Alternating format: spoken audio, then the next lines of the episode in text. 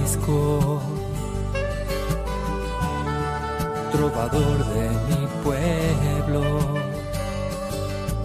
hoy perseguido por servir al Señor. Comienza Francisco y Clara, Camino de Misericordia, un programa dirigido por Fray Juan José Rodríguez. A la dama pobreza,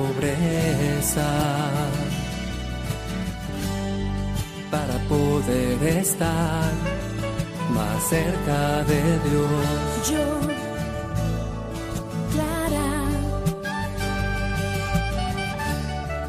he dejado mi casa. Un cordial saludo en el Señor, paz y bien. A Francisco lo vamos a sorprender repetidamente a lo largo de sus escritos, con su fe siempre a punto de admiración y de asombro frente al misterio de la Eucaristía. Pues desde ella descubrirá no sólo el don imaginable que Dios nos hace de su Hijo, sino también la palabra que la consagra y la Iglesia que la recibe y la administra. Para Francisco la Eucaristía es sentarse en reunión familiar y desde ahí sentir la presencia y el don de Dios. Empezamos hoy un nuevo escrito de San Francisco, la carta a los clérigos, y continuamos con el don admirable de la pobreza en Clara de Asís a Santa Inés de Praga. Pero recurramos como siempre a la palabra de Dios.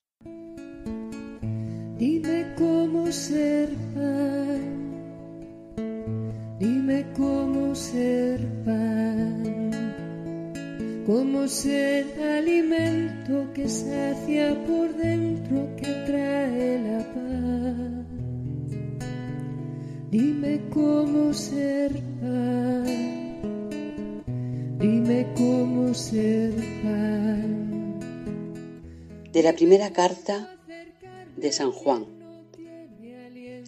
Nosotros hemos pasado de la muerte a la vida y lo sabemos porque amamos a nuestros hermanos.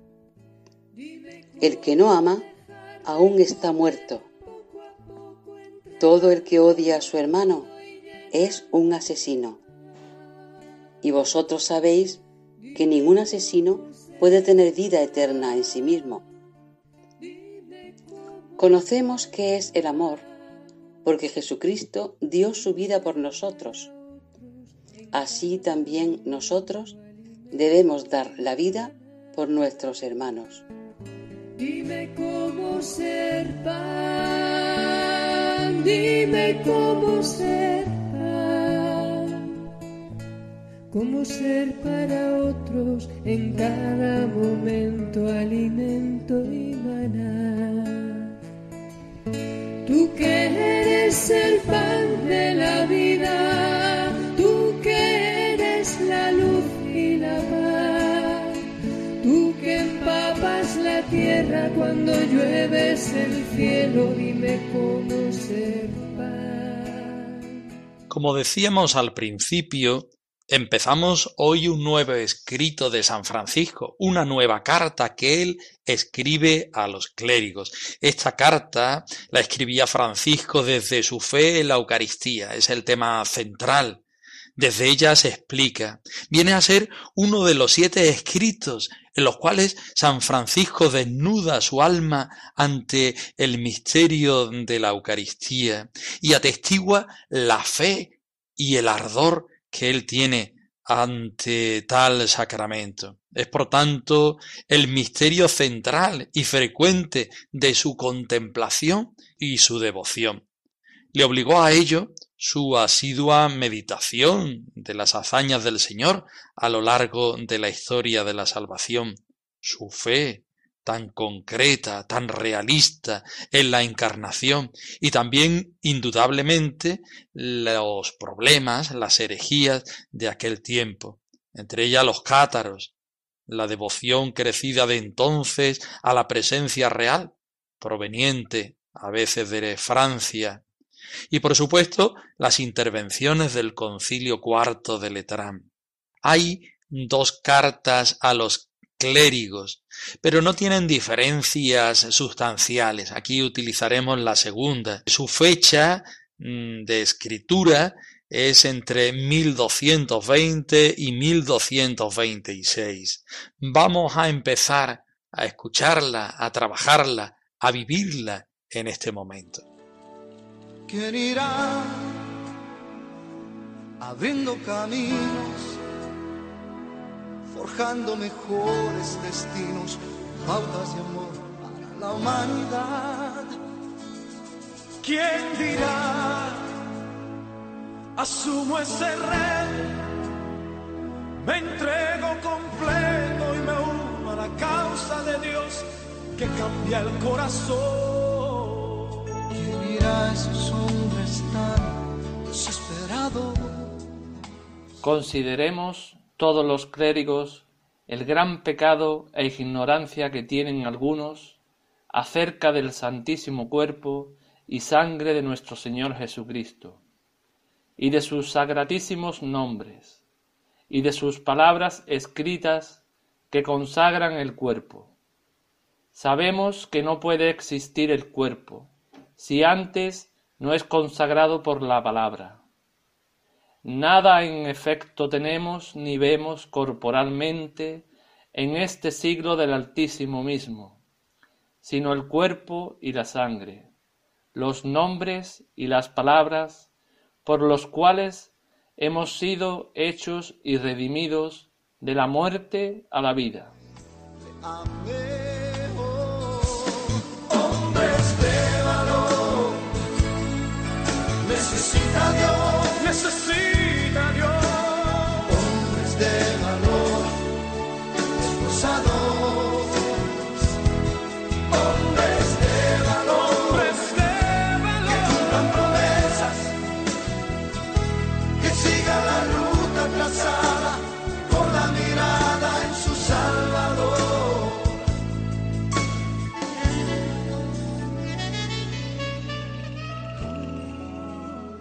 Estemos atentos todos los clérigos. San Francisco se considera clérigo porque él era diácono. No sabemos mucho de la vocación de San Francisco con respecto al diaconado. Lo que sí sabemos es que él quería predicar la palabra de Dios y en aquel momento solamente los ministros podían hacerlo. Quizá ese fue el motivo para Francisco para ordenarse de diácono. No lo sabemos del todo bien. Pero él en este momento se considera clérigo, porque va a hablar a los clérigos. Está hablando de la Eucaristía. Estemos atentos, todos los clérigos, al gran pecado e ignorancia en que incurren algunos. Es decir, no solamente en el pecado, la dejadez, el saber que esto existe y que se hace así y yo no lo hago porque quiera, sino también en la ignorancia, porque muchas veces se incurre en el pecado por la ignorancia. Francisco, al principio del escrito, hace consciente a aquellos que lo escuchan, particularmente a los clérigos, de esas dos vertientes, del pecado y de la ignorancia, en que incurren algunos respecto al santísimo cuerpo y sangre de nuestro Señor Jesucristo. San Francisco tampoco habla nunca de la palabra Eucaristía, sino que siempre dice el santísimo cuerpo y sangre de nuestro Señor Jesucristo, quizás por el tiempo que le toca vivir, quizá por la devoción a la Eucaristía desde estos dones, tampoco lo sabemos bien. Y dice, y sus sacratísimos nombres, aquí sí podemos ahondar, porque resulta que cuando el sacerdote pronuncia las palabras que dijo el mismo Señor Jesucristo en la última cena, aquellos dones de pan y de vino se convierten en el cuerpo y en la sangre del Señor. Aquí está lo que San Francisco dice los sacratísimos nombres. ¿Por qué?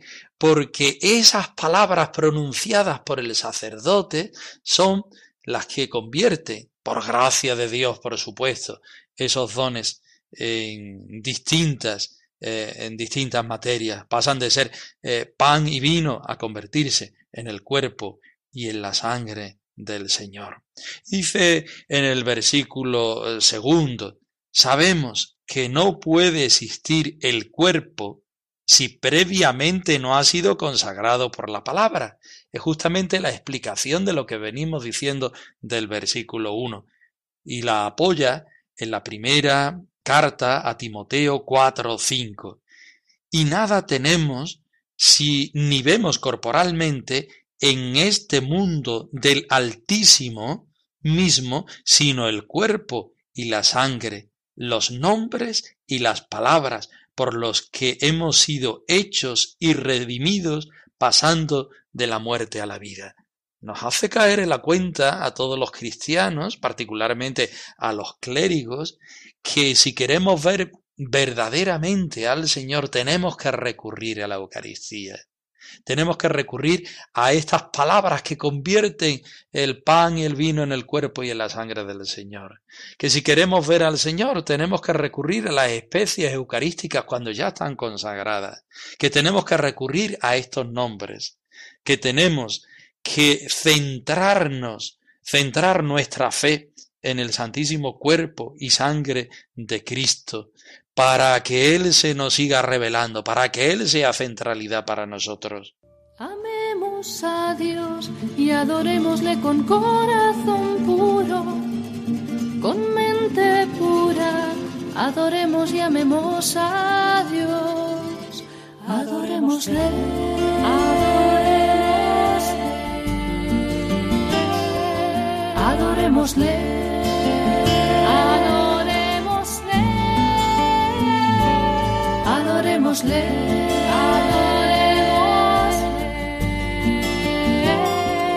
adorémosle. Su visión de la Eucaristía es una acción de gracias y un acontecimiento, no sólo una presencia, sino una acción y un acontecimiento que se renueva cada vez que se vive la Eucaristía. La Eucaristía, para San Francisco, resulta una presencia con tal fuerza que nada tenemos ni vemos corporalmente en este mundo del Altísimo mismo, sino el cuerpo y la sangre, los nombres y las palabras de nuestro Señor Jesucristo.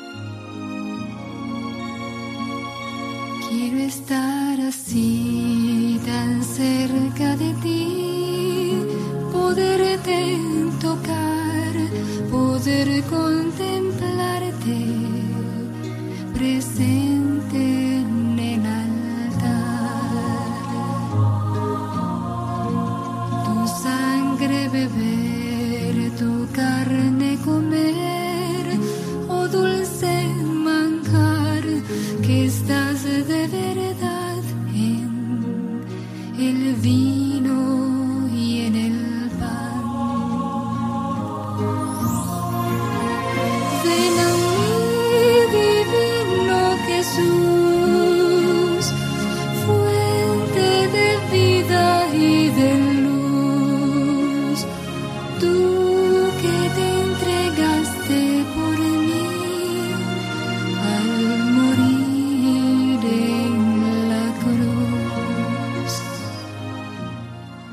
Seguimos avanzando en la segunda carta de Santa Clara de Asís a Inés de Praga, su hija querida.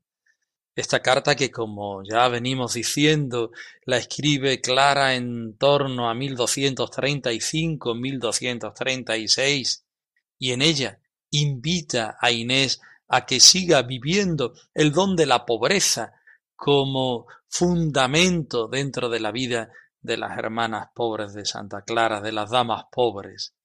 Seguimos hoy los versículos del 8 al 14, donde de una manera genial Santa Clara invita a Santa Inés a que siga adelante en las virtudes que está viviendo. Solo tú eres mi pasión,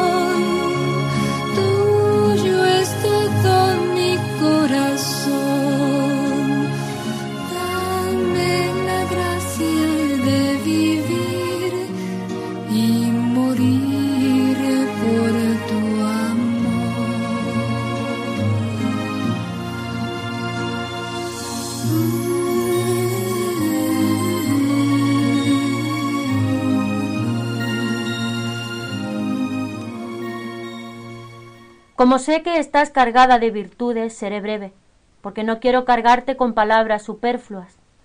Por más que a ti no te parecerá superfluo nada que pueda proporcionarte algún consuelo.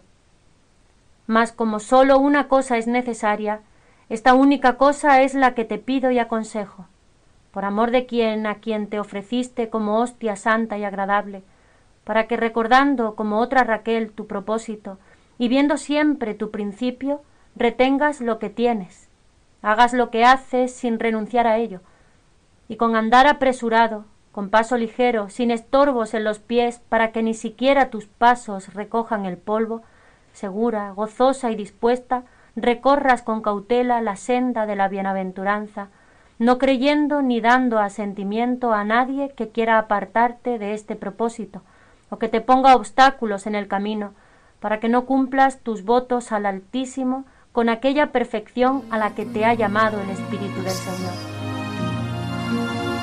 Solo tú eres mi pasión,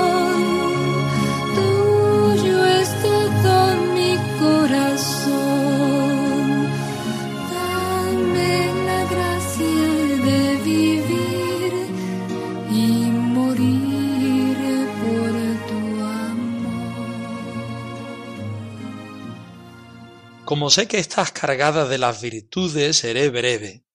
Clara conoce muy bien a su hermana Inés de Praga y sabe que ella no es una cristiana cualquiera, una dama pobre cualquiera, sino que es una mujer, una cristiana llena de virtudes. Por tanto, sabe que no debe perderse en palabrerías vanas para hacer que este alma siga ardiendo en el deseo del encuentro con el Señor, sino más bien la palabra breve y el silencio espeso para que sea el Señor el que entre dentro del alma de la hermana. No quiero cargarte con palabras superfluas, le dice, por más que a ti no te parecerán superfluas, porque las palabras entre los hermanos siempre ayudan a seguir adelante y siempre dan consuelo para un acompañamiento y un seguimiento del Señor. Mas como una cosa sola es necesaria, siguiendo lo que nos dice Lucas 10:42, esta única cosa es la que te pido y te aconsejo, por amor de aquel a quien te ofreciste como hostia santa y agradable. Nuevamente Clara vuelve a, la carga. Una sola cosa es necesaria para hacer feliz, para estar en la presencia del Señor, para colocarte dentro de la centralidad de nuestro carisma utilizando siempre la palabra de Dios, hostia santa y agradable, viene de Romanos 12.1. Para que, recordando, como otra Raquel, tu propósito y viendo siempre tu principio, bueno, ¿y cómo es que Santa Clara nombra aquí a Raquel? Pues porque utiliza una de las homilías de San Gregorio Magno, que en aquel tiempo sería famosa o las hermanas habrían trabajado, ¿por qué no decirlo? Tenemos las mujeres de Jacob, Raquel y Lía. Y Raquel, en particular, que es la que nombra aquí en la carta, nos dice su nombre significaría el principio visto. Dice que sólo anhela ver el principio. ¿Por qué? Porque es avanzar en el Señor es no irse a segundas oportunidades, a segundos pasos, sino ir a la centralidad del ser de Dios. Vivir en el Señor, estar en el Señor. Dice, estando como Raquel, ¿eh? como otra Raquel, en tu propósito, y viendo siempre tu principio, es decir, tu principio es el Señor, es el Señor Jesucristo que se ha eh, consagrado, que ha, se ha, ha padecido el suplicio de la cruz por amor, para consagrarte, para hacerte tu esposa. Este es tu principio. Y tú lo has de hacer desde la pobreza que has mm, vivido y que has consagrado y que has hecho voto de ella, para que así, viviendo este principio, retengas lo que tienes, hagas lo que haces sin renunciar a ello, como bien eh, nos dice la palabra de Dios, y con andar apresurado, como la Santísima Virgen María, cuando iba camino de la casa de su parienta Isabel allá en la montaña, a prisa, con alegría, justamente porque lleva el, en el seno al Señor Jesucristo y porque lo tiene que dar a luz a los demás, primero con su vida, con sus palabras, con sus obras, después con el acto físico de darlo a luz. Bueno, pues Inés de Praga, con andar apresurado, con paso ligero, sin estorbos en los pies para cumplir y vivir el santo Evangelio, para que ni siquiera tus pasos recojan el polvo de la velocidad, del entusiasmo, de la vida que llevas dentro, segura y gozosa y dispuesta, seas capaz de recorrer con cautela la senda de las bienaventuranzas. Estamos eh, llamados a vivir el Evangelio, a ser evangelios vivos y vivientes, a recorrer apresuradamente, sin cautela, la senda de la bienaventuranza, para que el Señor misericordioso entre en nuestro corazón, en nuestra vida, y nosotros seamos también bienaventuranza para los demás, no creyendo ni dando asentimiento a nadie que quiera apartarte de este propósito, se estaría acordando aquí Santa Clara del Papa Honorio que le decía que bueno, que había que mitigar un poco la pobreza.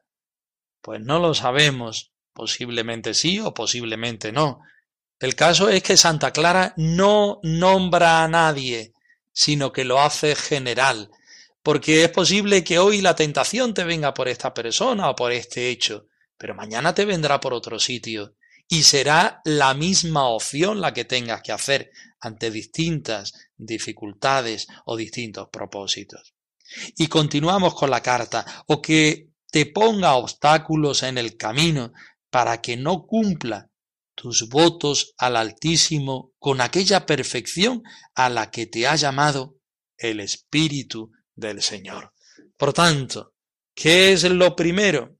Como dice al principio, que es tu principio, pues el Señor, como Él mismo te lo ha descubierto, viviendo esta forma de vida donde la pobreza es algo particular y especial y que debes subrayar. Pues ánimo, vívelo, vívelo sin entretenerte por el camino, vívelo de una manera grande, de una manera espaciosa, con un sentido, que nadie te ponga obstáculo y si te lo pone, lo deberás saltar, porque lo primero, lo único, lo necesario, lo definitivo es lo que el Señor te está pidiendo y solamente tú serás capaz de responderle como Él mismo te ayuda a hacer. una fusión.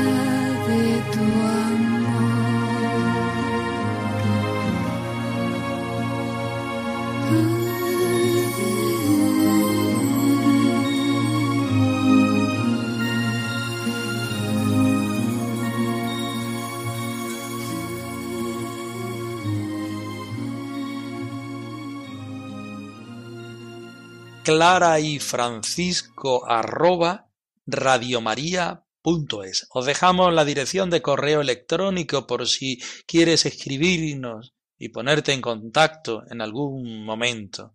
Nosotros nos despedimos, Volvemos la semana que viene, si Dios quiere, sin antes daros la bendición del Señor Todopoderoso al más puro estilo franciscano. Que el Señor os dé su paz. Trovador de mi pueblo,